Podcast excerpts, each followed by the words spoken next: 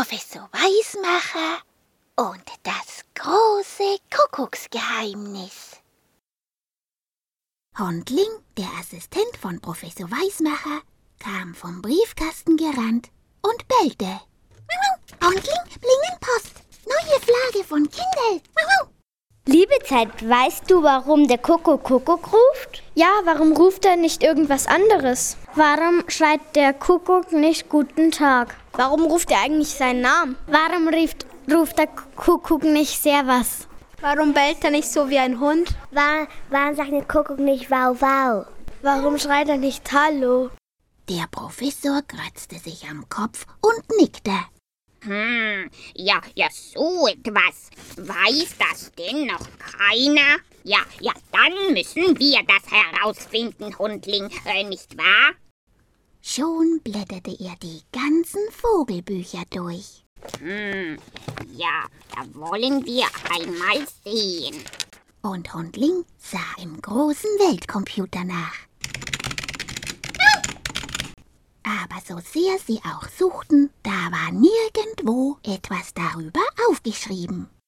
Professor Weismacher schüttelte den Kopf. Hm, ja, ja, zum Kuckuck. Das, das kann doch nicht so schwer herauszufinden sein, nicht wahr? Da, da müssen wir der Sache auf den Grund gehen. Komm, Hundling. Sie gingen ins Labor. Dort holte der Professor zwei von seinen Erfindungen aus dem großen Regal herunter. Ja, so, Hundling. So. Hm. Da wollen wir doch einmal sehen, ob wir mit unserem Zeit- und Ferngucker nicht etwas mehr herausbekommen. So, und du nimmst das Lauschophon hier. Mit dem kann man nämlich so gut hören, dass man sogar in der Zeit zurückhören kann, nicht wahr? Und so sahen und hörten die beiden in der Zeit zurück, bis es gerade die ersten Vögel gab. Die mussten natürlich alle erst noch ihren Namen bekommen.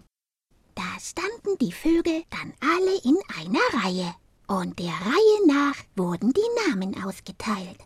Adler, Amsel, Auerhahn, Bachstelze, Bergente, Bergfink, Bierkuhn, Blaukehlchen, Blaumeise, Brachvogel, Buntspecht und noch bevor der Kranich seinen Namen bekam, platzte einem Vogel der Kragen und er schimpfte. Ja, zum Kuckuck noch einmal. Wie lange soll ich denn noch warten, bis ich an der Reihe bin? Ich habe auch noch etwas anderes zu tun. Ja, zum Kuckuck noch einmal.